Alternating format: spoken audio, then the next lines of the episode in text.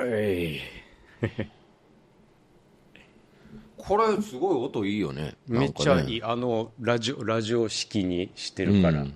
ジジムゲもう番号わかんないからいいかな。とりあえずジジムゲのポッドキャスト久しぶりにまた録画します。そうだからあのさっき言ってた通り体調。うん。あの首にさ血管が破裂しちゃってさ。え？もうなんかよあそうだ今回のゲスト三浦正樹あ三浦正樹です。お願いします。ご無沙汰してます。ご無沙汰してます。あの普通に朝起きたらもうえらい頭痛になってるなと思ってて、でまあ普通の頭痛かな。頭痛薬飲んでも全然効かない、でどんどんどんどん強くなってさ、もうなんか耐えられない。動けない、うん。もう動くともうガンガンするみたいな、まあとりあえず寝寝てらいいかなと思って1日経っても消えない夜中もずっと、で2日目でもうちょっとこれなんか頭痛があのげえっ、となんだっけ？神経外科？うん。頭痛外来っていうのがあって、行って状況を説明したらでこの首あたりでめっちゃ熱くなってて、うんちょっとこれ MRI だなっつって言われて、ん。MRI 取ったら脳梗塞手前ですねっつっていきなり言われてうわー。やば。右の血管が破裂して血が取らないから、ん。そこでまあ要するに血がぶつかって、まあ取れない。だからうん。脳に片方の血管しか動いてないから、危ないね。そう。でまあ普通は入院なんだけど、若いから、ん。あと回復力でまあいろいろ検査してもらって一応赤ちゃんみたいに元気なんだよ。うんうんら血管にも問題ないし大体お酒とか、そうね。なんかめっちゃストレスフルなね。人たちになるらしいんだけど、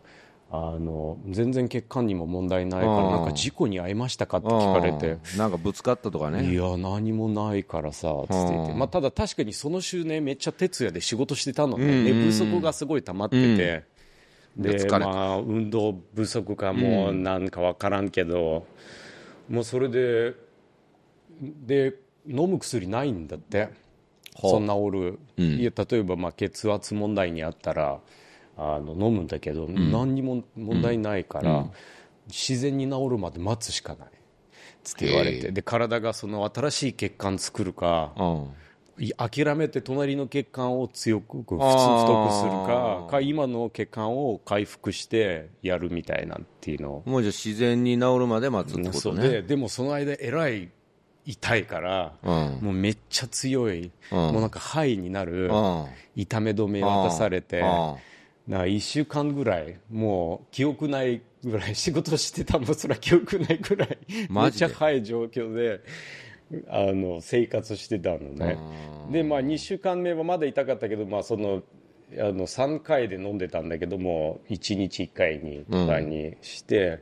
あのそれこそもうやめたら俺あれになるんじゃないかなと思ってたんだけど何？中毒になるんじゃない？でもまあ割とスムーズに2週間後にパカッて痛めが止まって、うん。でもあのとりあえず運動？うん。いや半年ぐらい。うんダメだしサーフィンできないし、ん。重いもん持てないし、ん。あと怒っちゃダメっつって言われてー怒る時に血管がわーってなるからそれでもうなんかこうピースフルななるほ善な生活を半年まあちょっぐらい、とゆっくりしたらいいんじゃない？そうだからそう。いう機会もないやろうからな。でもその1週間でさもう肺だし一応痛いなのは分かってるけど、痛め止め止まってる、自分の心臓ずっと聞こえるんだよね頭の中で。こうやってカンカンカンしてるから。もう寝ても起きてもずっと聞こえが？聞こえる音音が聞こえてて、なんか1日2日目すごい違和感あったんだけど、ん。3日目あたりにはもうなんか瞑想状態みたいになっていくから不思議とねなんか人生のことをいろいろこう考え始める。もうこれほんまになんか死ぬ手前だったかもしれないからなんかこうあ年やなと思ってて。あとそれ何？人生考えるのは先のことを考えるの？振り返ることの方が多いうーんまあなんなんていうかか考えるのはやっぱ果たしてそうなんか残したかとか。ああなるほどね。あるいは亡くなったらじゃあ例えばこういう状況になって誰か気づいてるかって言ったらそうでもないしまあね。あのなんだろう今まであのいこうやって40に向かってさずっと先を見てるじゃない、うん。こう目標があって、うん。夢があって、頑張らな、みたいなっていうのを。でもなんか初めてこう視線が変わったんで、うん逆から例えばじゃあもう C があるとしたら、うん。その死に向けて何をしたいんだろうっていう、どういううん。状態で死にたいのか、うん。どういう関係性と、うん。どういう価値観を持って死にたいのかっていう、うん。なんかまあふ普通の当たり前のようなことなんだけど、うん。初めてそれをこう真剣にうん。向き合ったっていうか、であそうかじゃあ逆ケイさん例えば何歳まで生きたいんやろうなと思ってじゃあなるほどなじゃあ80だったらじゃあ最後の20どうやって生きるんだろうとか、うん。何をしたいんだろうとか、うん。そういうのとか必死に考えてあとなんかこう今までこう気を使ってたものが、うん。なんかこう気にしてたものがもうバカバカしくてあさ。あなるほどね。これなんでこんなわかるわかる。なんでこんなこと俺気にしてんだみたいなわかるわかるななんかこう好き、えっとななんだっけなんか有名な名言あるよね。好きでもない人たちのために、うん。なんかい好きでもない人たちの意見のために頑張るみたいな。ああなるほどね。そうそう、うん。でまあまさしくなんかこう別に大したことないのになんか業界のことやら周りのことやらいろいろこう気を使って、でもこうやって振り返ってなんだかんだ言って自分の価価値観で、うん。にまあ、こうやってねクリ,、まあ、クリエイティブのフィールドで言うと、20, 20年間近くか15年間近く頑張ってて、うん。意外と普通に生きて生きてるなっていう、うん。なんとかなってるなっていう、そうすると気を使う必要ないんじゃないかなっていう、うん。あのまあもしかしたらコミュニケーションのね取り方にはうん。あの注意はす,、する必要あるかもしれないけど、でも自分の大事と思う価値観を、うん。あと自分の役使命感みたいうん。ななんかはっきり最近自分の中で感じてるのは自分がやりたいこと、要するにこうやってインスピレーションやイマジネーション、まあ、勝手にね生まれてくるアイディアだったりことと、自分にしかできないうんこう世の中の役割っていうか、こうなんかちょっと哲学的に聞こえるかもしれない。なんか宇宙がうん。俺を通して何したいんだっていう,、うん。こうお俺でにしかできないもの何やろっていうとか、ん。この価値観を生かして果たしてどこで役に立てるかっていう考えるともうちょっとこうモチベーションが上がってくるんだよね。うん。やっぱ妙にねああれ振り返ってたんで小林さんずっと振り返ってたんだよね、ねあの小林さんの誕生日会でね、小林さんが涙目しながらさ、うん。黒沢に託されたうん自分の使命をね、果たしてなかった。黒沢がもう当時で日本のカルチャーが、うん。日本の映画どころか、日本のカルチャーは危機にあると、うんでお前にその俺救えなかったから、小林さんにお前にバトンタッチあげるわって言って、うん。で平和な世の中とこうやって日本の豊かな文化をうん。君に任せたっつって言って、でも大林さんもう私この年なんだけど、ん。今でもそれをできてないところがもっと危機にあるっつって感じてて、でそれをお前らに託すうん。でその時にねめっちゃみんな泣きながらそれを聞いてたんだけど、うんまあ反面俺もそれまあ当時はやっぱもう自分のことしか考えてないっていうところもあって、感動はしてるけど、なんか心からよしなんか俺もん。それを受け継いだみたいなのは、うん。まあそこまでは言ってないかなっていうのがあって、うん。だからもうそれがなんかこうもっともっとで明確にうん。こう見えてこうあやっぱうん。こうやって自分のまあアイデンティティだったりとか、あの普段持ってる趣味範囲や勉強をん。やっぱ活かせるとこあるんじゃないかなと思って、で一個一個のためにもう戦って戦うっていう言い方もあれかもしれない。一個一個自分をこう、なんなんていうか心を込めてやる。うん。なんかこうやんなきゃその任務みたいになるじゃない、こう生活そのよく言うサバイバルみたいな、うん。やんなきゃいけない、うん。そうじゃなくてなんかこういや呼ばれてる使命感みたいなの、うん。あのでそれがこう中から生まれるからモチベーションみたいな感じになっていくから、それしたいなと思ってて、うん。そうするとやっぱこうもう一回この業界のことをこう感じてる違和感はやっぱね、うん正しいんじゃないかなと思ったりするのね、うん。その。うん。で正しくないものも含めて、ん。まあ、自分らしいやり方かもしれないなっていう、なんかこうすべて包み込むようなさ、うん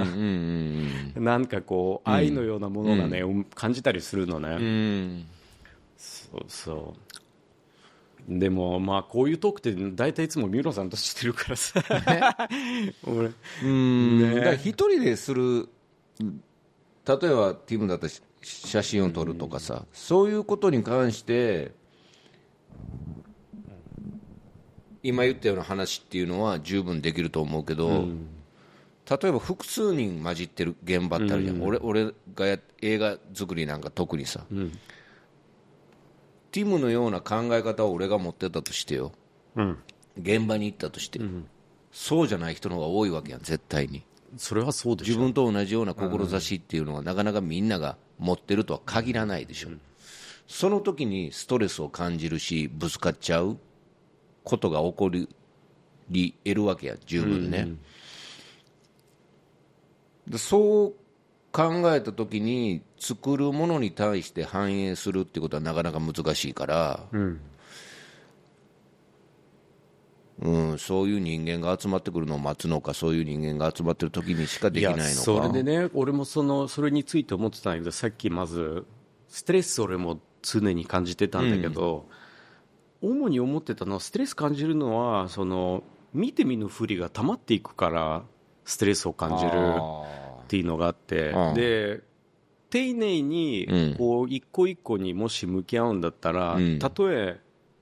それに結果がなくても、ん。向き合った以上自分は要するにその場で自分がやるべきことをやった、うん。精一杯で、うん。でも結果はまあ自分のものじゃないじゃない、うん。だってさっき言ってた通りもういろんな人が関わっていて、うん。ただこうやって少しずつさこう、まあ、一滴水がさ 石をいつかをこう形を変えるみたいなことをやり続ければ、うんせめてここの内面みたいなのストレスうん。から解放される、だってそもそもさっきみたいに体がねこうやって悲鳴うん上げるのも、ん。おそらくそれだと思うんまあだよね,、そうね。ストレスよね。ね。うん。こうやって目見えないなんかこう、自分に対しての暴力だと思う、もはやね、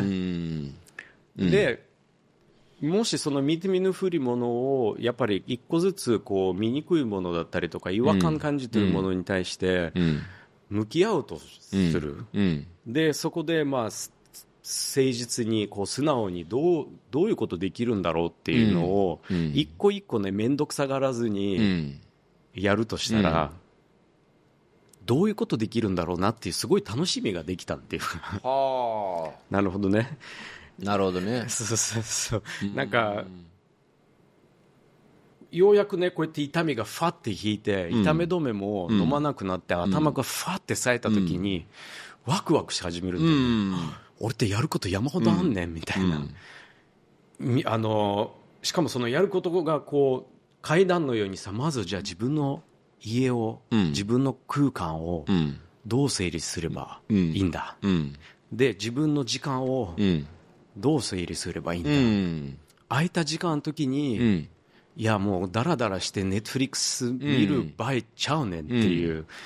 で今まではなんかこう体がもうちょなんかこう体というかこう分かんないけどなんかこう作り上げた、うん。よく分かんなういん。性格がさ、うん。レイジな性格が、うんがあのこう中心をリリーダーシップをうん。ちょいちょい奪ってたことに、うん。だったとしたら、うん。こうやって今回危機感を発したことによって、うん。いやごめんだけどお前の声ちょっとしばらく無視したいわって思って、うん。そうするとこの時間じゃあ本読もう、うん。勉強しよう、うん。いや三浦さんとトークしに行こうみたいなとか、なんかやること山ほどあるなと思って、でなんかプラン立て始めたっていうかこう、で今までそのなんかどうしても自分のキャリアとか自分どうやってこううまくうん。貫けるんだろうっていうのはこううん。エゴイズムみたいなフィルターがかかった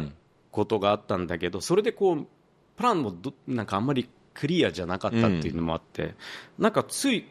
それに解放された瞬間になんか明確にうん。これやればいいじゃんみたいな、これずっと本当は心の中で思い描いてて、自分だけ認めてなかったよねっていう、でかつ年齢的にねこの年齢では、もうこういう状態でいないとダメよねみたいな、そうするとじゃあ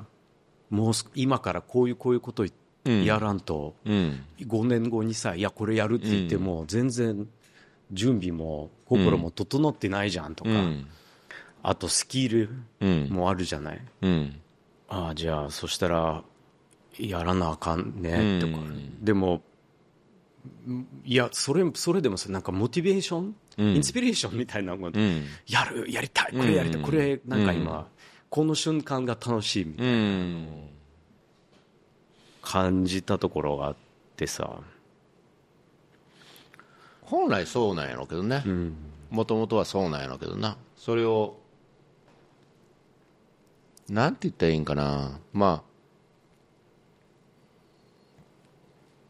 ティムもそうだし俺もそうだろうけど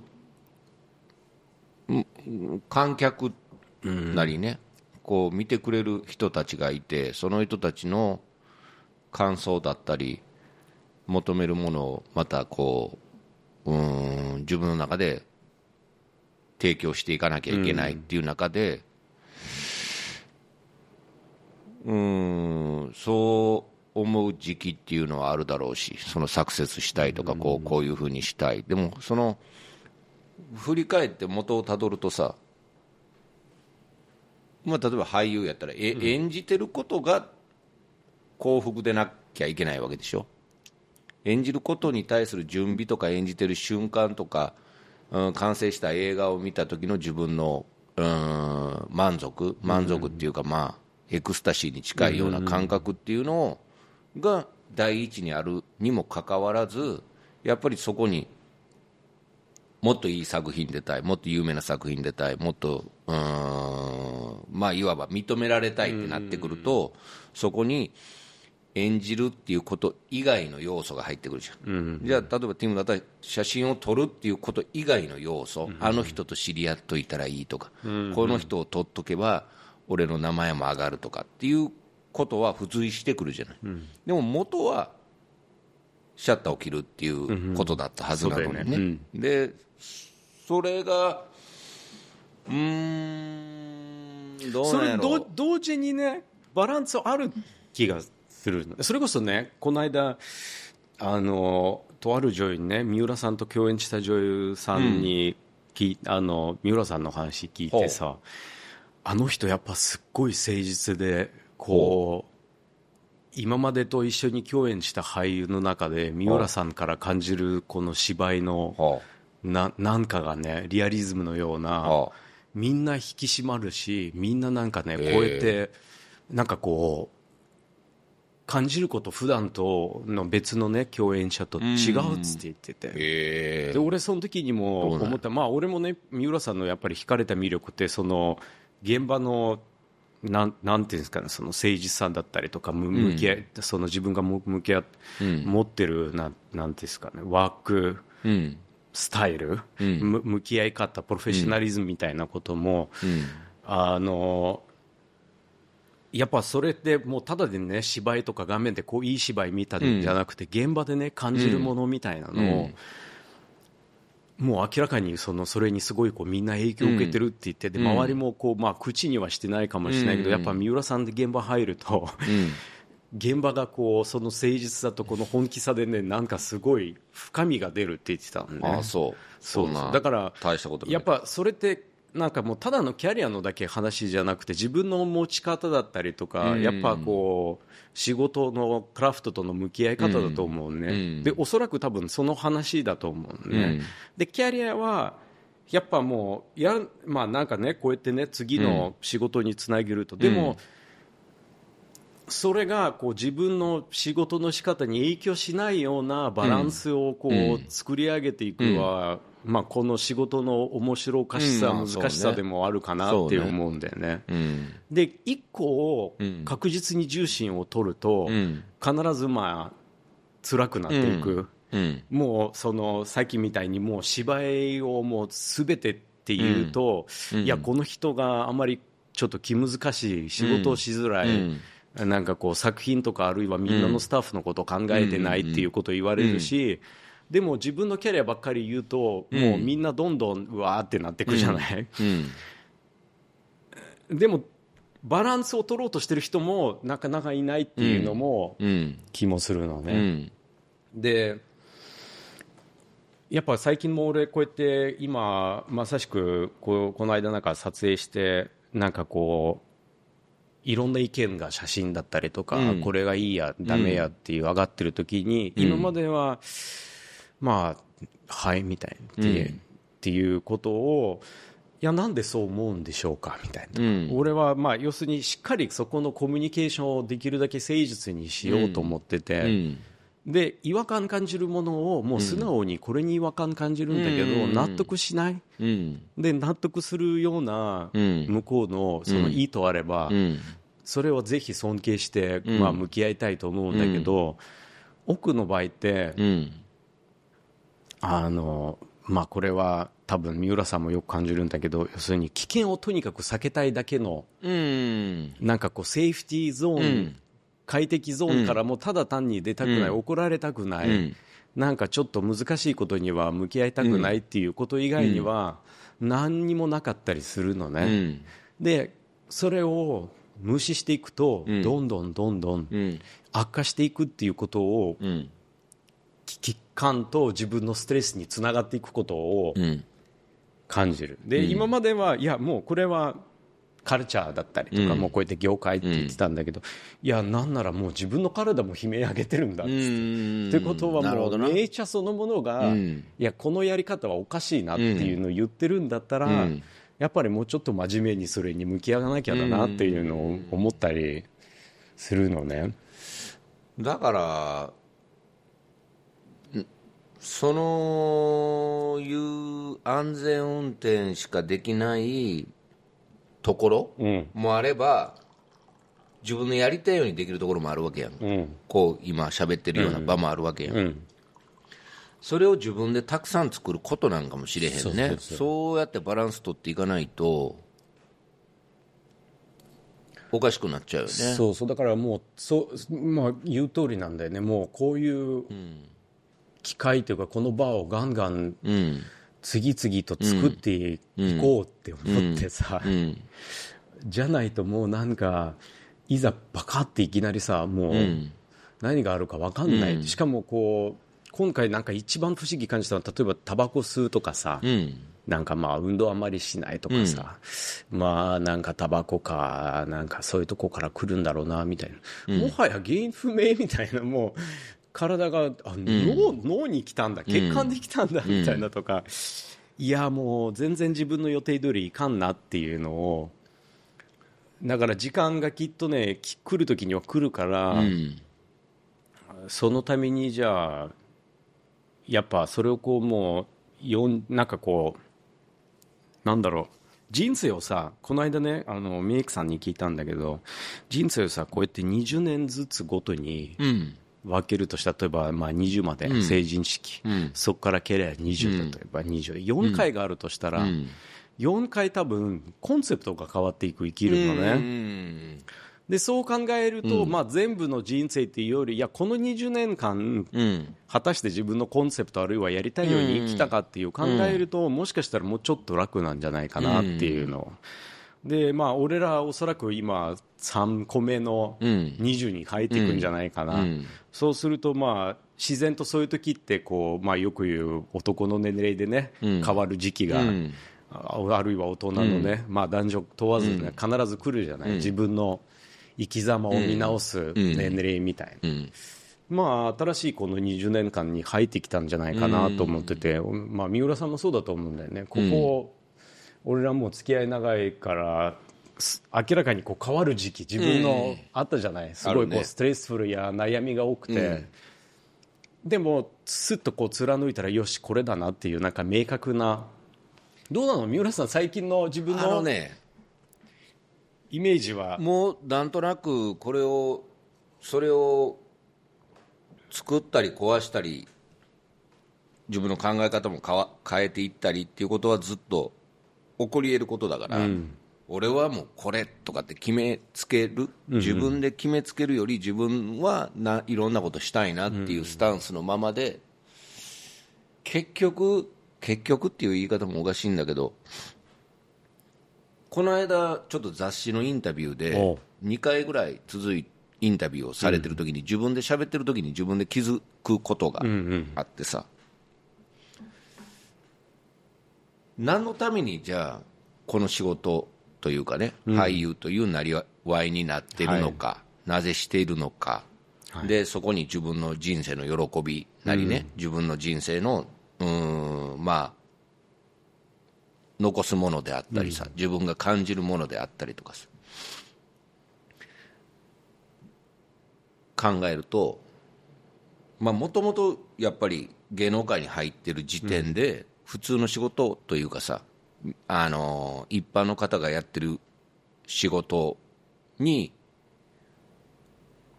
よりここういう仕事の方が面白いと思って入ってるわけでしょ、でここには絶対安定はないわけじゃん、この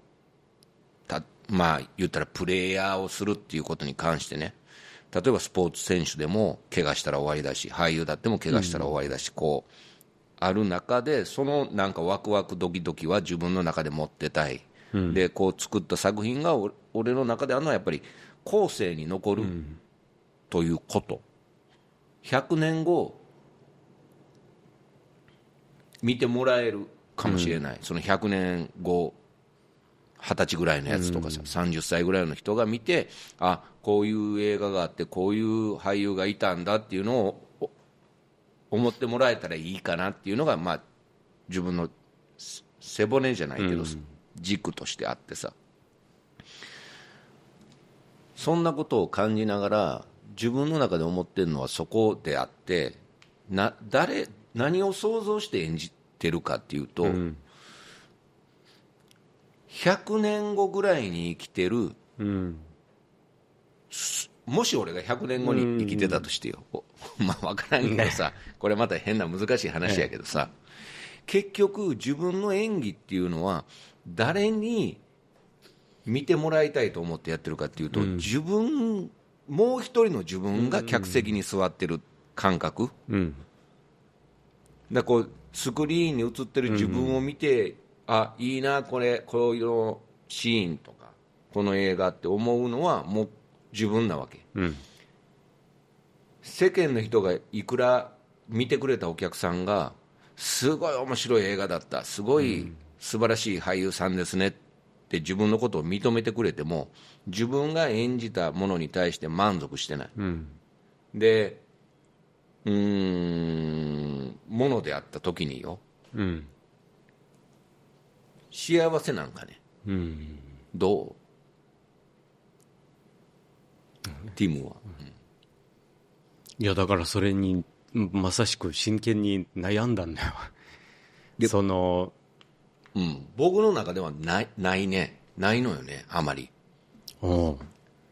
だからこの映画がヒットしましたって言ったら嬉しいっていう気持ちはあるけども。でも100年後からしたらもしかしたら。100年後残っててうん。100年後の人が面白いと思ってもらう方がいいかなっていうか。うんでこうなんやろうね、まあ、若若い頃って言ったらおかしいけどまあ30歳ぐらいとかさ20代後半が30歳前半とかに思ってたようなことを、細かいことっていうのはもう、ま、全くとは言わんけど気にならなくなったっていうね、あでもその意味ではね俺もこうえっ、とここ数年意識してるのはあの特にプライベートで作ってる作品はねこういつ撮ったか分かんないようなことを、要するに、タイどうしたらタイムレスになるんだろうっていううんことをんやっぱり考えるようになったね、うん。その時代背景映るよりなんかこの時のヒューマンコンディション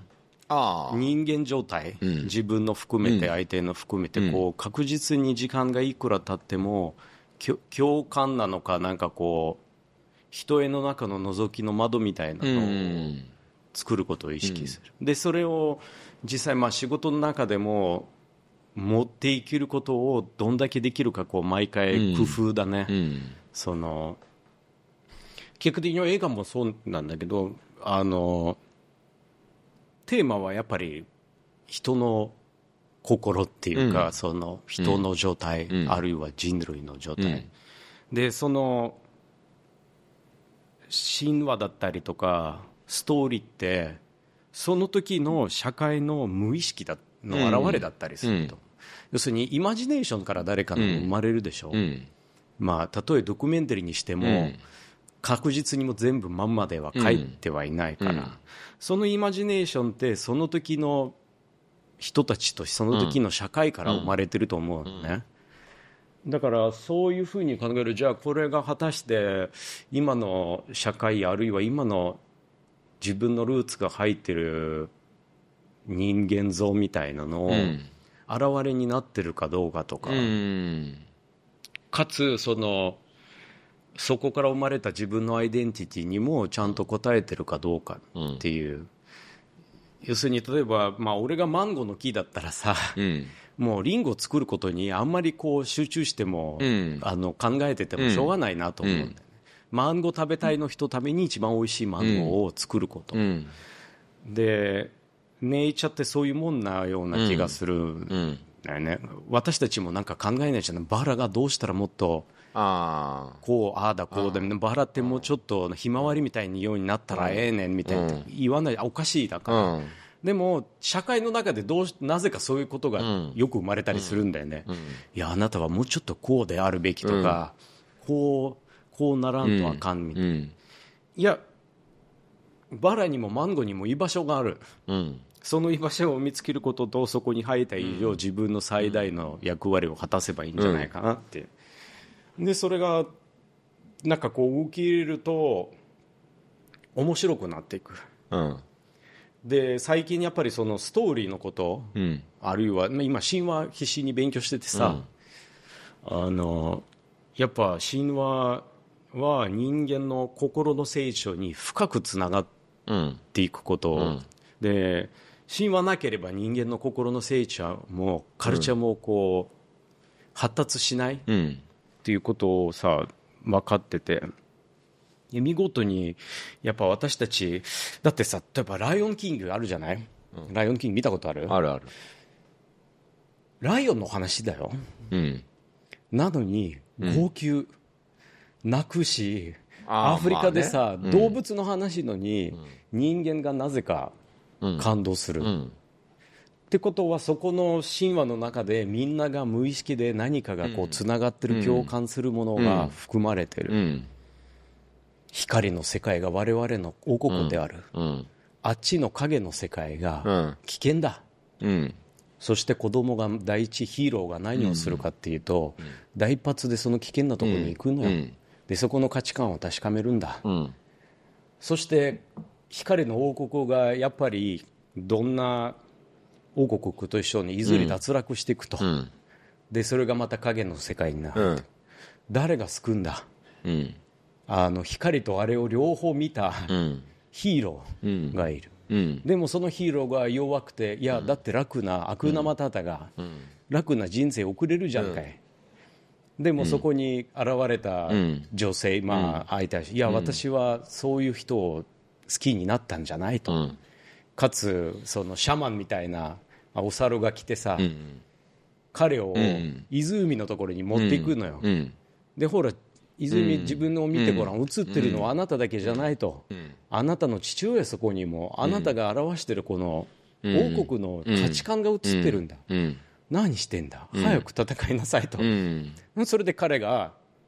やがてその王国に向かって、うん。要するに勝つなわけで。うんでみんなうわ感動したみたいなもう全部入ってる様子、起承転結のドラマの様子も入りつつ、やっぱりみんながなんか心の中でそうやなみたいな思うものが入って。る、でそういうふうにストーリーってこう見るとそっかこの時に必ずそういうストーリーって中で人間像っていうものが何らかの価値観が生えていて、でおそらく私たちじゃあこの先にどうしたらもっと良くなるんだろうっていうのを話してる時にその人間像そのうん。どうやってもっとよく伝わるか悪だったら、じゃあこの悪がみんながね、これこの危機感だね、これだよねって、しっかり共感できてみる、その上上っ面っぽくなくね、うん。あのでヒーローがいるんだったら、そのヒーローもただ単に俺は何でもできる、生まれつき強い、簡単に何でも勝っちゃうんじゃなくて、そうか、そうよね、楽したいよね、楽したいんだけど、そうもいかないよねっていうのを、やっぱ入らざるを得ない。うん。なまあストーリーってやっぱそこをねだからそれは写真にしても映画にしても今やっぱほらアベンジャーズでやっぱそういう問題になったんだよね、儲けなくなってあんなお金かけてるのに、当たってない理由って、やっぱどっかのその人間らしいものを見失ってたんじゃない、見失っていくんじゃないかってこの、まもうおお金目当てっていうかこうね、ばっかり見てて。気づいたらストーリーはすごいプロフェッショナルにはちゃんとね、元通りでねどのタイミングで何が起きるかできてるのに、なぜか感動しないんだよね、で人はもっと見たいとか、なんないんだよね、それってなんかやっぱで今まさしくリセットしようってなってるらしいんだけど。そういうことってでも昔からぐるぐるぐるぐるしてるんじゃないの？そうだから必ずねそのこうやってね神話勉強すると必ずねいずれか価値観って世代と世代が変わっていくにつれ前の価値観ってどうしてもどっかで、あのーまあ腐腐っていくっていうか、ダメになっていくなわけなんだよね。でそのダメになった時には生まれ変わりの時期、こうやってね、戦う時期だったりとか、あのでもそれをやるのはやっぱり誰かがやらなきゃいけない、で大抵の場合は、こうやってねカオスに片足を踏んでる人たちだったりするのね、クリエイターだったりとか、あのよくわかんない社会を変えてやるっていう、取りつかれてる人たちだったりするのね、でカオスに片足踏んでるってことは、半分モンスターだったりするってことなんだよね、ただのこうやってピュアなななんかこう、何でもいいよねっていう人たちじゃなくて、どっかでやっぱしっかり影を抱えてる人たち、でそれにやっぱ人類は長いから気づいてる研究家や文化人はいっぱいいるなわけで,、でその人たちってやっぱり一番真っ先に違和感を感じるときに声を上げたりするし、やっぱなんかドアを叩き始めるんだよねすごい大きい話になってきた。いやすごい大きい話になってきたよ。それはそういうポッドキャストが でもだそれそこはもう一人の人間としてなんかお俺が思ってることは。うーん。だからそれなそれにも違和感感じてるのよ。ずっとさこうやってねあなたは一人だから何もできないでしょとか、俺同性とか、それって妙にこのね消費社会の中で作り上げた、あのななんだ洗脳に過ぎない実は、あの本来の人間像ってそうじゃないんだよね、あのいや俺はしっかりこの全ての一部であるしっかりこのカルチャーのと社会の子供である、で俺がいなければ果たしてこのカルチャーも存在してるかってそうじゃなかったりするのね、でもそれ通すらがおかしいんだよね。一部だったらこれがないといけないなわけで、そうするとやっぱ見て見ぬふりする以上悪化していくことをしっかり感じないといけないんじゃないかなと思うんだよねこの間浦賀に行ったのね。裏裏。浦賀。裏が、うん。伊豆伊豆半島だっけあれ、伊豆伊豆じゃない三浦半島の。三浦半島ね、うん、えーまあ、要するに黒船が来た、日本が鎖国してる時にペリーの船が来たっていうね。江戸時代にその外国船が来てさおう。君たちの価値観うん日本人の価値観っていうのをすごく大きく変えたわけやん、すごくね。でなんて言ったらいいんだろう。今言ったさティムが言ったさ大きい集合体の中の過ちを一人が間違ってるよ、これは変えていかなきゃいけないって言った時にこのままでいいって思ってる人もいるわけやん。うん。わかる？わかるで変えなきゃいけないって言ってる人を悪とみなす考え方があるでしょ、そう。で変えなきゃいけないと思ってる人間は、変えなくていいって思ってる人間を敵とみなすやん、うん。うん。敵敵というか、間違ってると思うよ、この人間を変えていくっていう作業、うん。とてつもなく難しいことやと思う、うん。それは教育であったりさ、それをプロパガンダとして映画を利用した人もいるだろうし、それを俺は強要するほど、強要していいとは思わないわけ。わかる？うんうん。うーん、でもストーリー扱ってる以上、うん、その作業には入ってるんだよストーリーの中で自分がストーリー作りに自分がさ参加してる以上、うん。もうそのプレイっていうかそのまあね。あれに入ってるまあね。でそれを声高らかに言うことでもない、言うことじゃないんじゃないかって思ってる。あのなんで話さないかいけないかっていうとたまになんでそういうことしなきゃいけないっていう、思ってる人たちいるからね、いやまんまでいいじゃんっていう、いやまんますると必ず腐敗するよとか、去るよって水流れないとダメだよっていうのをやっぱ明確にねどっかで意識しないといけない気がするのね。まあ時間かかるよね。時間かかる。でもカルチャーと社会ってさ、そのそそういうのをねね。全く無視して前に進んでるじゃない？ね。あのね、なんて言ったらいいんやろうな、非常に難しい話よ、これ。うんうん。非常に難しい、難しい話だし、社会も変わっていく中で、うーん、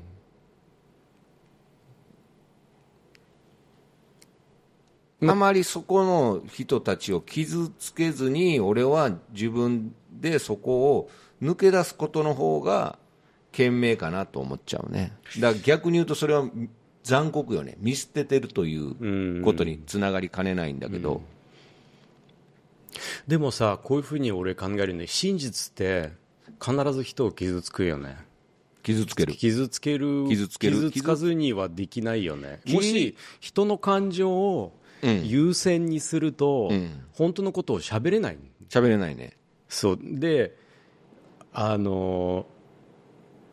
やっぱ自由自由な発言っていうのは、要するにロゴス、うん。言葉ね思考につながってるから、自由な発言がなければ、ん。自由な思考もないなわけだよ、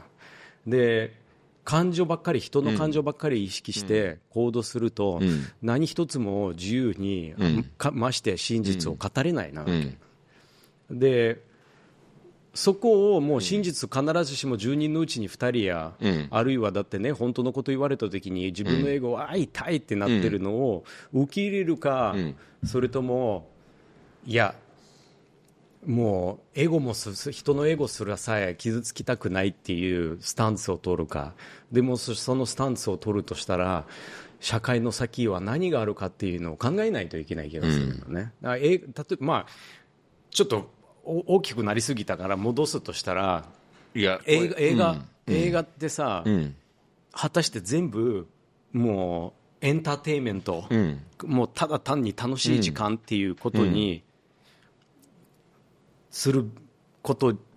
しあるいはしたことによって、うん。どういう危機危うん。あの先があるかっていうのをかん、考えるか、うん。考えないかっていうのまず選択肢があって、でいやエンターテインメントばっかりすると人がどんどん心麻痺していくっていうことをもうみんな認識し始めたから、じゃあやっぱり作ってるものの中で、うん。ある程度何かの価値観を歌わない以上、うん。もしかしたら危険なんじゃないかなっていう、うん。じゃあどんな価値観をうん。扱わなきゃいけないかっていうのを作り手の面白いプロセスなんじゃないかなと思うのね、あなるほどね。そっか、まあ、作り手としての考え方で言うならそれでも大丈夫かなと。俺はその人生の中とかものの価値観、人の生きてる価値観についてはちょっと慎重になってるかな。だ例えばうんそれに気づいててもそれをできない人がいるでしょ、うん。それは家族であったり、自分のこう周りの環境であったり、これは変えなきゃいけないと思ってるけど、変えれない状況にある、でも変えなきゃいけないことは気づいてる、その人に変えなきゃいけないよねって言ったら、その人の中にとてつもない苦しみを生み出してしまうじゃん。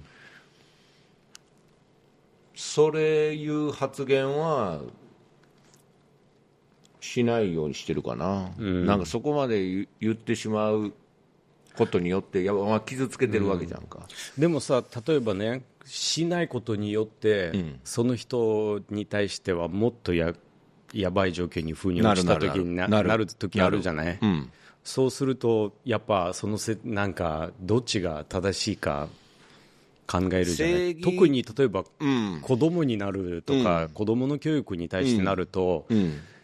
いやそれをねこうやって今の段階で無視してすると、もしかしたら、うん。あの大人になった時に、一生それがうん。問題になる、うん。ましてや社会に悪意、ね自分だけじゃなくて周りにもえらいうん。傷つくことになるんじゃない、っていうことに行き着いてるんじゃないかなって思ったりするのね三浦さん最近こうやって今映画やってど何年経つの？俳優になってだから20年。20年。こうやって20年俳優やってさ映画の役割についてやっぱり考える？映画の役割？そう、うん考えるね。社会の中で、今今の自分の中でうん。どどういう哲学に行き着いてるの？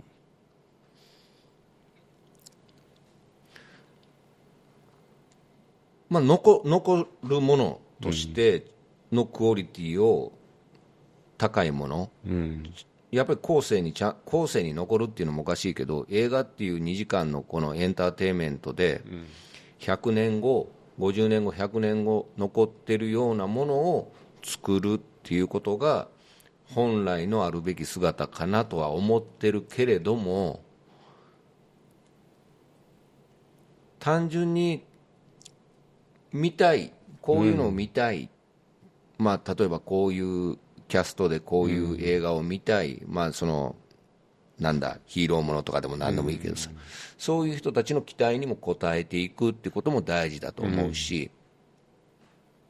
うーんなんだろうね。突き詰めると、なくてもいいもんなわけじゃん。わかる？うんわかるよ。言ってる。娯楽だからさ、その中でうーん。え今でも20年間やってなくてもいいと思ってるの？本当に。20娯楽娯楽があるいは映画はなくてもいいといきつ突き止めると。これね。も我々世代というか俺が死ぬ頃に、までに、VR の映画が絶対出うてくると思う。出てくるよね。うんどうやって作るんか想像つかないけど、でうーん今もすでに映画館で映画を見るっていう方法が少なくなってきてるじゃん、みんな配信で見るしネットフリックスで見るし、で映画の持つ映画館の持つ意味、決まった時刻にその場所で上映してるわけやん、暗いああいう広い空間の中で見るっていう効果と家の中でモニターを見てるっていうのの違いを考えるとうーん。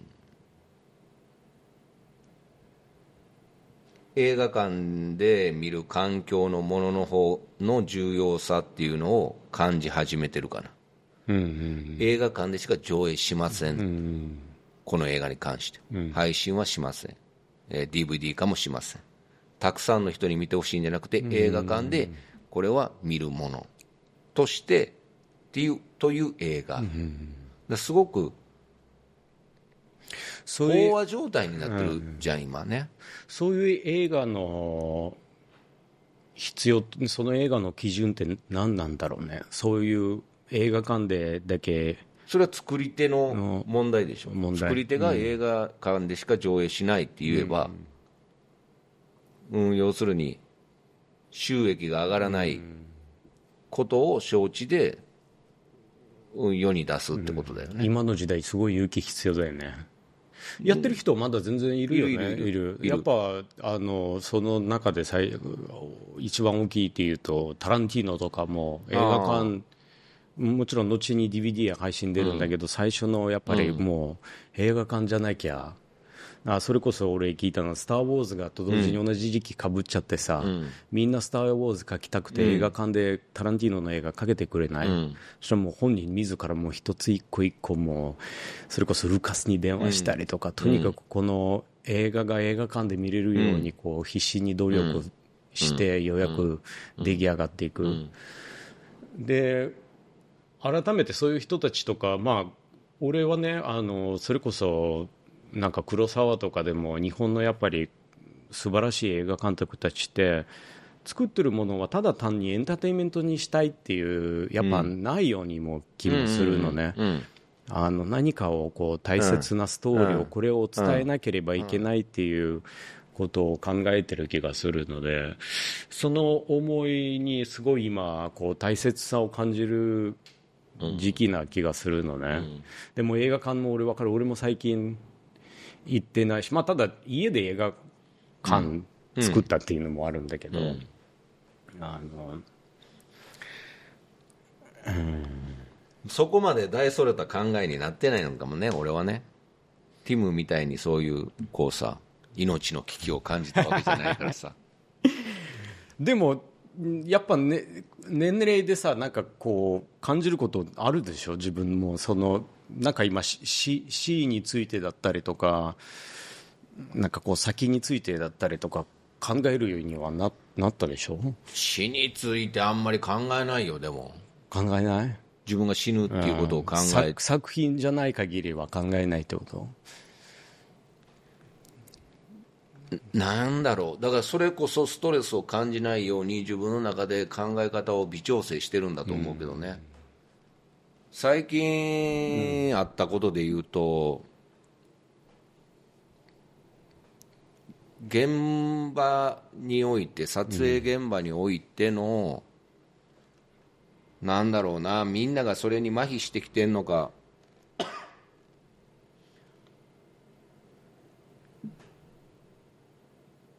うん。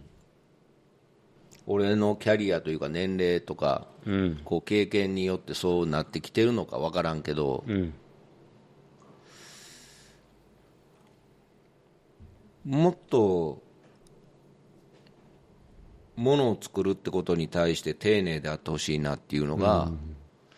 あまり薄れてきてるような気がするね。今どこで一番違和感感じるの。そのここで丁寧さ足りないなって今やっぱりねそれはまあ仕方がないことだしその利便性っていうのも十分俺は享受ししてきたからね、うん、言えないけどやっぱりフィルムで撮影する現場との違いなんかそこまあそれはもうそ一概には言われへんからな、うん、だからやっぱりみんな集合体のみんなの意識なんだろうけどね。あフィルムといえばあのボクシングの映画。稽古。稽古。そうあれ16ミリで三浦さんも結構いい役をコーチの役出てるよ、ね、そうそうトレーナーの役だけど、そんなあれままだ上映、えー、16日から16日今月のね。今月の16日。あれフィルムで撮影してたもんね。フィルム。どどうだった？や久しぶり。久しぶりだった？フィルム。あのねそうフィルムの撮影の現場においてうんそういうふうに撮影していく監督であればっていうことが前提なんだけど、どういうものを撮ってるかどう、この映画のどこのシーンのどのカットが積み重なっていくのかっていうのを、日に日にみんな共有できるわけ、うんうん。それフィルムだから？フィルムだから、これデジタルだととにかく、まあ、こっちも撮っとこうか、こっちも撮っとこうかこれも撮っとこうかってことが可能やん、時間的にもね、はいはい。技術的にも。でフィルムの現場においてもうそれする人もいる、そのデジタルのようにたくさん撮る人もいるけど、それをやっぱり丁寧にうん。これを撮ったじゃあ次はこれを撮る。であじゃあこのシーンはこういう感じになったねっていうのを共有してみんなで作っていくと、だんだんみんな一体感が生まれてくるというかさ、この映画のトーンはこういうトーンだねっていうのがなん、あのー分かってくるじゃん。狙いが定まってくるね。そうそうそうそうそう、でデジタルでパンパパンって撮っていくと、まあ、編集でどうなるのかもわからないし、どの表情を切り取ったのかどのいう絵を切り取ったのかがわからないままこう進んでいくからすごくぼやけてる、そっかフィルムで撮るとまあカットが重ねてるとはいえやっぱりもうある程度こう編集されていくようなもう狙いで撮っていくようなことになっていくからやっぱ緊張感が違うねそれそう考えると、だからそれの面白さ、じゃあこのシーンでこういう、えー例えばまあ家の中にいて、うん。家の外から人が来るときに、家の外から人が来る、であドアを開ける、中に入る、うん。中にいる人と会話するっていうのと、家の中にいる人のカットから始まって、なるほどね。ドアが叩かれてドアを開けたらな外にいる人が入ってくるっていうのと印象は違うよね、違う。それを A が B の家に訪ねてきました。うん。で台本には書かれてある。うん。で元気っていう会話を交わした。けどもそのどっちを先に取るどういうふうな、うん、切り取り方をしてるかっていうのは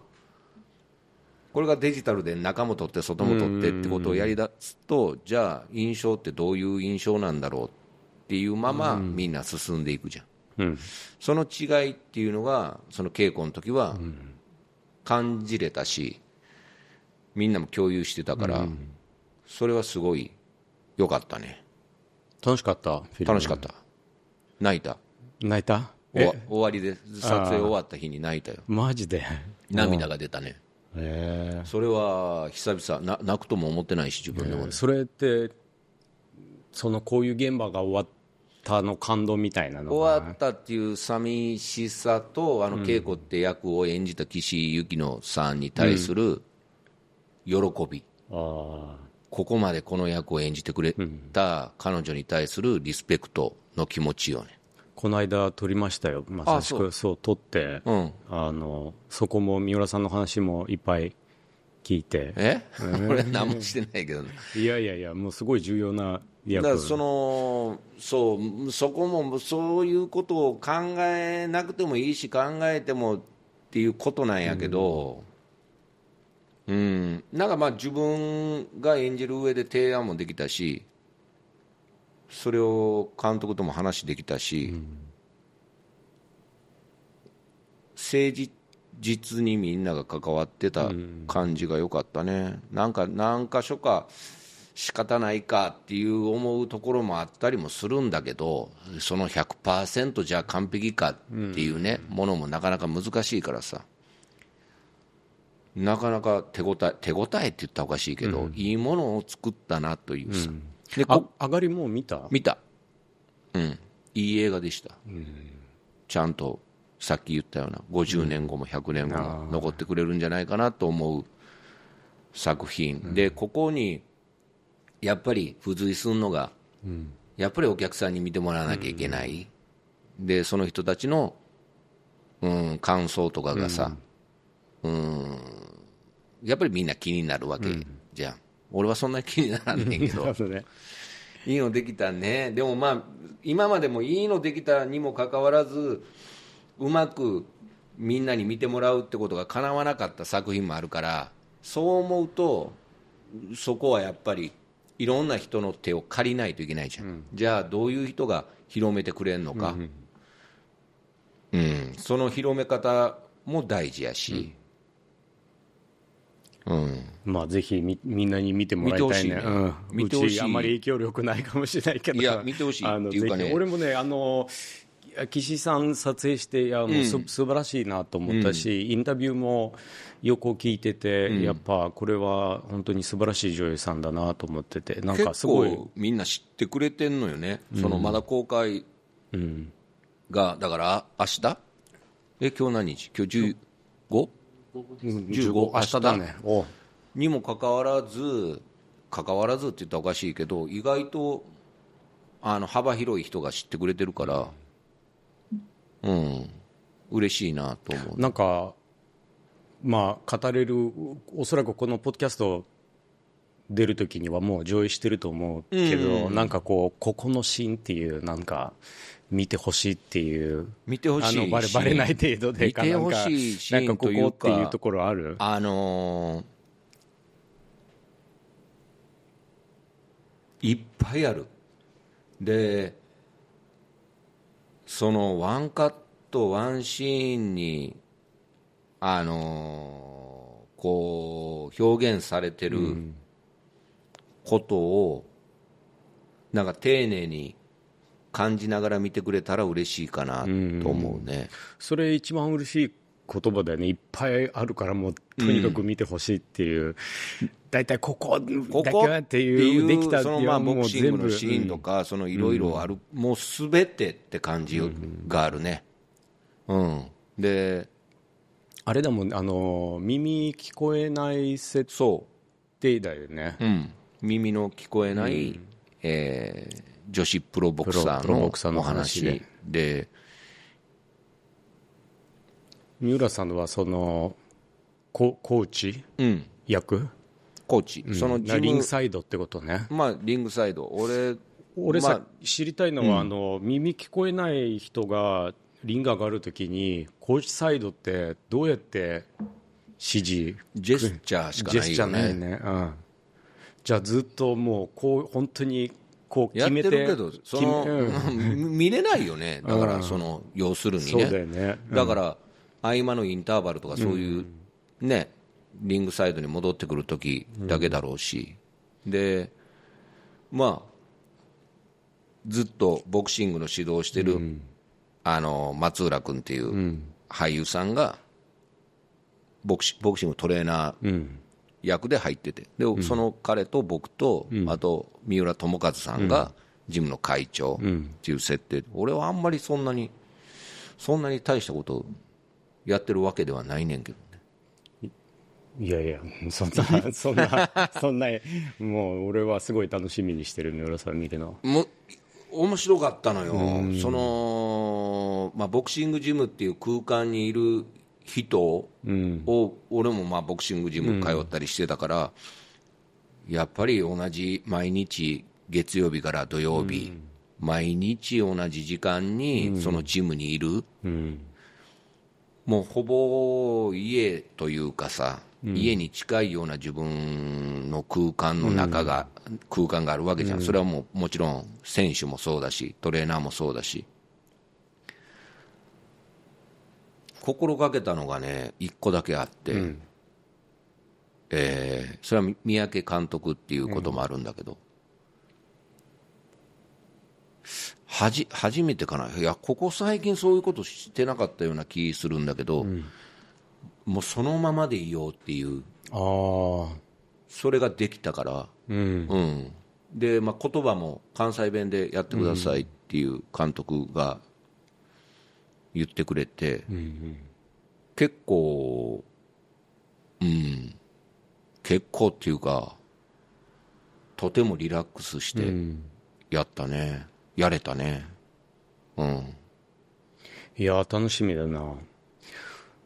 俺もなんか不不自由の人たちにも昔から強い思いあって話したっけ？親父がうん。その、目見えない人たち、盲目のコミュニティ育ってるから、もう親父にちっちゃい頃からその不自由な方見るとしたら、その場で必ずうん。助けてあげてっていう、もし必要だったら、でなんかいつも、まあ、そのせいかそういう映画見るときにもものすごい感動したり、ん。めっちゃ泣いたりするので、もうああんまり見ないようにして,、してるっていう、うん。もう絶対もう心うわーってなるから、うんそうね。俺の親父の親父ももう片目の本当に隙間しか見えなかったから、テレビもめっちゃ近く見てたし、あの新聞読めないから親父にちっちゃい頃からその、読み聞かせ新聞をさせられて、ね。そのせいで親父も早い段階からやっぱ文学やカルチャーにこう入っていくわけで、ね。社会をもうちっちゃい頃から新聞読んでたから、うんあのやっぱなんだ特にこうやって頑張ってる人たちを見る限り、なんか自分怠けてられないなって思ったりもすするし、そうね。常に自分が何かあった時に、まあ、今回もそうだと思うんだけど、なんかあった時にどうやってその先にねうん。やっぱあのまあこれ親父ともよく話してたんだけど不自由になった時にってやっぱ生まれつきの人たちと途中になった人たちに大きな違いがあって、生まれつきの人たちってこう他の世界知らないから割とこうななんていうかその自分のことかわいそうとも思ってないし、なんかこうあんます違和違和感というか、まあ、うん。あの外から見たから僕もお思ってしまうかもしれないほど苦しみを感じなかったりするし、うん。あのでも途中になった人が前の世界を知ってるから、奥の場合はねこう世界に対して怒りみたいなことを感じるこう不公平な人生に対してのすごいこう怒りを覚えてしまう人たちもいるから、そういう人たちがまあこう苦しんだり一番する。あのでそれについていつも言われててなんかこうもうちょっとそういう人たちこう接するときにこうしっかり考えるっていう、うん。あといざこうやって映画の世界だったりとか映像の作る世界に入ったときに、まあ、もう昔から心得てるのはそれこそ例えばじゃあ耳聞こえないボクサーの話作るとしたら、同じ不自由のこうことを感じてる人たち見たときに、ん。しっかり納得するような、んあのものにする。うん。ようん。要するになるほどねずあのななんていうかこう失礼失礼っていうか、うん。言い方あれかもしれないけど、まあ要するにあの、こうだろうみたいな勝手に、いやしっかりそこをねこの人たちどういうことを感じてどうやって生活してるかみたいな、を深くしっかり見つめてから作る、あのでそそれをこうすごいこううんしっかり意識してものづくりしないといけないなと思ったりする、うん。逆に言うとそれを意識してない映画を見るとものすごい怒ったりするのね。なるほどね。いやいやそれってうん。失礼じゃんとか、あるいはもう全然うん。説得力ないとかね、うん。思ったりするね。日本ってこう日本でもねすごいんだよ。あのやっぱまあまだまだもちろん足りないものいっぱいあるんだけど、やっぱ不自由の方について装備いっぱいできてるしもうメトロで歩けるだけでももうすごい、ん。他の国でそんな全然まだまだできてないもの山ほどあるから、うん。ティムの言うさその、さっきの話に戻るんやけどあ。まあその集合体の中で間違ってるな、うん。そうじゃないなって思うことを一人が声を上げると、うん。一方でこのままでいいっていう人がいて、まあそこでぶつかる。うん。戦争ってもうそもそもそういうもんになってないそうそういうもんだよね、でそれを俺は間違ってるとかこっちだよ。違うよそれっていうんじゃなくてあそっかそういう考え方か。ってお互い寄り添わないとことがベストじゃない。あのね目指すところを無視すると危険だって。さあのもちろん戦争は響きは悪いよ、戦争はいけないと思うんだけど、あのでもさっきの例えば「ライオンキング」の話でさ戻ると、あるいは映画アクションの映画の中では、人必ず戦うじゃん。ってことは、あの戦わないといけない守らなきゃいけない価値観がある、でその基準はどこにあるか、あのこういうふうに思ってる。だからさっきの暴力の話に戻るんだけど、あのたた、えーと、こういうふうに考える。まず、えーと、ルール社会ルール的には、うん、あるいはねこうやって安全だったりとか、うん、非暴力だったりとか、うん、必ずしもすべてモラルにいいとか、カルチャーにいい人間の発達いいなわけではない、で逆もそうなんだよね、必ずしも人間にこうやってこうやって人類やカルチャーの時にいいものは、全体図にはもしかしたら良くなかったりもする、でもその見か見分けも必要だし、うん、その一個一個の戦いを選ぶべきだと思うのね、一番危険なのは、違和感感じてるのに見て見ぬふりすることが一番いけないと思うのね。だって違和感感じる理由はしっかりにあるのね、その理由が正しければ見て見ぬふりした以上、まあ、正しけったらというかその自分の自然に、ね、答えれば、うん、見て見ぬふり以上、うん、暴力だったりするんじゃない、うん、いきあの、うん、だでそこが多分、言いたいかな俺は。だってさみんなの「ライオンキング」の話で言うとさ、これハイエナの主人公にした話になったらどうなの？だからそのハイエナ側の考え方もあるやん。そうそう。だからハイエナにしたらさなんかかっこかっこつけていやいやそうそう。ぐちゃぐちゃにされて。でもそこがあの面白いところなのはハイエナに居場所があるんだよハイエナはいてはいけないっていうないじゃない、ね、影の世界はあなたたちの問題よっって、問題が君たちが全部するとこうなっていくってよくないことになっていくよって言ってで人間の社会のカルチャーのは常にそれなんだよねでなぜかっていうとやっぱりシステムが出来上がると、うん、権力が出来上がると、うん、影響力出来上がると、うん、どっかのタイミングで必ずそれが腐敗になっていて、あのダメな方向に向かい始める、そそうなった時には誰かが立ち上がる、あるいはそれを違和感に上げてそれに立ち向かうっていうことが必ず起きれるのね。起きるね。そう。で戦い方それぞれがあると思うのね、だから、えーと、武器を持って戦う人がいれば、ポエトリーや音楽で戦う人いる、うん、要するに、うん、戦わないあの自分が戦うべきと思うときに戦わないことが危険なんじゃないかなって俺思ったりするのね。あの要するにこのプロセスをいやネイチャーもカルチャーも常に進化していながらやっぱり人間の根本的な何か大切なものも守らなきゃいけないということを意識しながらやらないといけないんじゃないかなと思うのね。それは比較的比較的っていうのもおかしいけど、うん、昔で言うなら農民一揆とかさ。農民農民と言われる人たちがこう、反逆したっていうね、うん、でなんか今パッて思いついただけやけど、うん、俺この社会で生きててなんとなく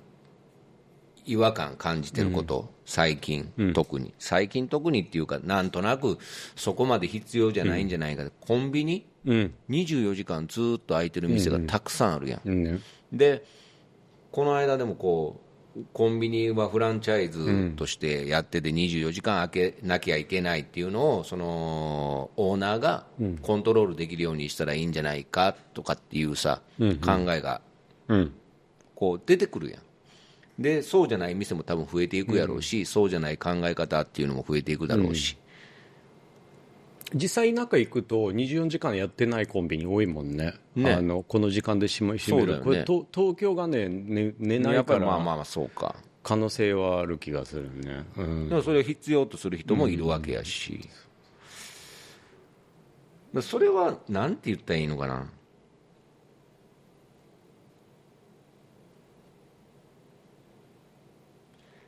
見て見ぬふりするというか見て見ぬふりする範疇なんじゃない、うん、要するに。見て見ぬふりできるまだ範囲の中にあるってことじゃない？その、自分の感じる違和感が。もし見て見ぬふりできないようなことであったら見て見ぬふりしないじゃん。そうだね。あのその範囲はおそらくその人間の生きる基準と幸せの基準だったりとかにつながる気がするんだよね、でそこで多分次の出てくる質問じゃあ果たして何を基準にすればいいのかとか。いやそもそもね あの責任感だったりとかね、何を責任にしてすれば生きていればいいんだろうとか。俺はまあそういう話するんだとしたら最近思うには意味あるものを持って意味あるものを作って生きていきたいなって思うのね。で意味ないものをどんどん少なくしていきたい。あのでもそれは必ずしもそのじゃあエンターテインメントいけないっていうわけじゃなくてエンターテインメントすごい意味もあると思うから息抜きとしてだったりとか。ね意味ないものを作ることによって意味ないっていうことを確認できるやん。そう。だからそれは無駄じゃないやん。無駄じゃないものもある。あの要するに自分の人生の中で自分がやって意味自分のために意味あったなとか。うん。要するにあのこうやってさっきの死の話につながるんじゃないけどあのいざこれがじゃあ終わりが見えた時に生きててよかったっうん。ていうのは要すあのイコール生きてて意味があったねっていう。うん。だって無だってそういうことじゃない？うん。あのただ単に消費してただけっていうことになると、うん。なるほどね。果たしてじゃあそれ何の意味あったのっていう。なあのみみんな満たすことないと思うのね。でみんなを傷つかないこともないっていう前提で動かない以上んん自分らしいことをやること勇気が出ないんじゃないかなそもそもって思うのそれをさティムが思ってティムがすることには何とも俺は、えーいいんじゃないって思うけどそれを人に強要し始めると、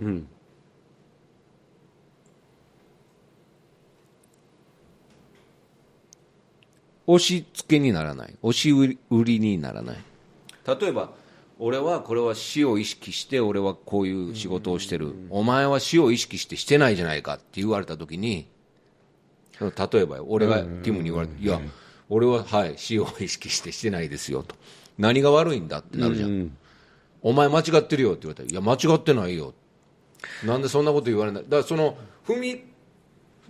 うん、それって宗教観に近いプレゼンテーションの問題なんじゃないかなって思う単純に伝え方のね。そうそう。だってインスピレーションさせたらさっきみたいにさ現場で一緒になってあこの人のなんか生き様というか、ね。存在感になんかこうインスピレーションされるなとか、さっきみたいな現場でね、狙いが定めてどんどんみんななんか一体化して作るもの良くなっていくねっていうことあに、そういうことをしそうそうつながるんじゃないそれ難しいよ俺やってるけど。難しい。いやそれは三浦さんがやってるだけでもうすごいことだってば。いやそれを集団の中でうん。拒否する人もいてるし排除する人もいてるし、いるいる。拒絶ね？いる。そこを変えていくっていうのは本当に難しい、でやっぱり大きなお世話だよって言われるようなことだから、やってるけども俺もそれ自分の生きてる、うーコミュニティの中とかでもね、ね。まあ、真剣な話いっぱいしたから最後の締めでなんか楽しいトークで楽しいトーク。ようがないとは言いながら私たちいつも哲学的なトークばっかりしてるから楽しいことね。いざ言われると意外となんか出てこなかったりするけどああ。偶然完全っていう。何それ？偶然完全っていううん。言葉を最近なんか耳にしたっていうかなんか見てて見たんかな、うん。サッカーかなんかの記事に書いてあったんやと思うんだけど、だから日本代表がサッカーでこうドイツに勝ったりスペインに勝ったのは偶然完全だっていう言葉がこれを言ったのが勝慎太郎。ほ知ってる勝慎うもちろんしてるよ。即興的に現場で撮影することがたくさんあって、あの人のイメージをこう具現化するためにみんなこう、スタッフが奔走するんやけどほとんどこう演じる演者に対してこうドッキリじゃないけどさいきなりこう仕掛けていく、じゃあそういうことにおいて、偶然に撮ったものの中に完全なものがあるんだと。うん。完全を求めようとして撮ると、撮影するとそこのお芝居が完全じゃなくなるっていうね。偶然を、えーこそ完全であるっていう。さそれってんアドリブにもつながるかな？アドリブの芝居だったりとかその場で生まれたものを。そう。あのー例えば銀行員として俺が演じてて銀行、いや監督にさ「君銀行員でここで仕事しといてね」それを撮影するよって言われた時にこう撮影してる時に覆面をかぶったピストル持ったやつが入ってきて「おい金出せ!」って言われた。ら「えっ!」ってなるやん。あなん。で何ってなるやん。そこにこそ完全なものがあるってこと。よなるほどね。うん。ナナチュラルな。そう、ナチュラルだし、そこに本当に驚きがあるわけだけど、うーん、まあそういうふうに、多分おそらく撮影した方がいい場面と、そうじゃない場面はもちろんあるんだろうけど、三浦さんの非常に面白いな。中ではその偶然完全っていう体験ある、偶然完全っていう体験あるあるある。ある。現場の中現場で。中で？あのー朝ごはんをを食べるシーンを撮るときに、えーそれ NHK のドラマだったんで、朝ごはんを食べるシーンを撮るのに朝起きて起きるところから始めてください、芝居をね。でそれを全部撮り撮影します、でも使うのは食べてるところだけ、で朝起きてまあ俺がご飯作って娘がいてっていうのでご飯作って食べさせる、そのシーンを撮影した何日か後に、俺がいない、うん。で娘が自分で朝ごはんを作って食べるっていうのを撮影したの、その時に、えー監督と助監督とかが撮ったのが俺がいるかのように俺が朝ごはんを作るかのようなスタンバイをしてる、で俺に説明するかのようにその娘役の女の子に説明聞こえるように俺に説明してるんだ、ここに味噌がありますここに豆腐があります。味噌汁作るときはこれを取ってこういうふうにして作ってくださいね、三浦さんって俺に言うわけ、で用意スタートかかったら俺はもうその家の中から出てるわけ。うんじゃあ娘役の子はあれ？起きてこないなってなるわけじゃん、ではって起きてその子は何かを感じたんだと、あ私が作るんだと思って、その女の子は自分で朝ごはんを作る。うん。でまあおじいちゃんがいてておじいちゃんと2人で食べるんだけどその時につ自分の作ったお味噌汁を飲んでしょっぱいっていう、うん。でもその一連から見るとさ まあそれをそれ結局使ったんかな？使わなかった、まあ、映画版ではロングバージョンではあったんだけど、その時のその作ってる彼女っていうのはまさしく偶然完全で、食べた時のねしょっぱいっていうセリフはもう偶然完全ででおじいちゃんはなんかまあ美味しいよみたいなことをなんか言うのかね、なんかそういうのを作る現場やったとか時に起こったね。それは非常に面白かったやっぱり見てて、そうね。うん。でもそういうことを、まあ、感じ取る演者じゃ演もちろんね演者の力量もいるんだけどさ。そういうのは面白いな。だから自分もこう結構こう今までね、映画やっていく中で偶然完全なんていうことはうーんまだそこの境地には至ってないというかね、自分の中で。自分はそんな大、うん、勝慎太郎さんがそんなことしてたというのはなんとなく耳にはしてたけど自分でまさか監督でもないしさ、しようとは思ってなかったけどそういうことをできるんかなというなんかそれって面白いなって思う思ったの最近。うん、偶然完全もっと増えるだっていいね。キャメラだ写真なんかもっと写真はまさしく偶然追いかけてるそうよね。体制だからね。そうよね、だから俺たちはやっぱり約束事があったりするからさ、そのもう本当にただ単に狙いだけで撮るとんなんかこう用意された計画やっぱされたものってバレるんだよね、うん。写真でも。うん。だから やっぱうまいってうまいっていうかその深い監督ってやっぱその場でいただいるだけとかって、そういう不思議な指示出したりするよね、うん。あのうん。具体もうなんかこうこうこうしてああしてってあんま言わないよね、うん勝慎太郎だ佐藤一のドラマなんかでも今見てもめちゃくちゃ面白いもんね、ね。ああすっごい長回しやってたりもするしさ、うん。そういうことが現場でできそうかなとかねいう時は一回こうやってみて楽しんでみるのもいいのかなと思って、もうその本が出てんのよねそのタイトル、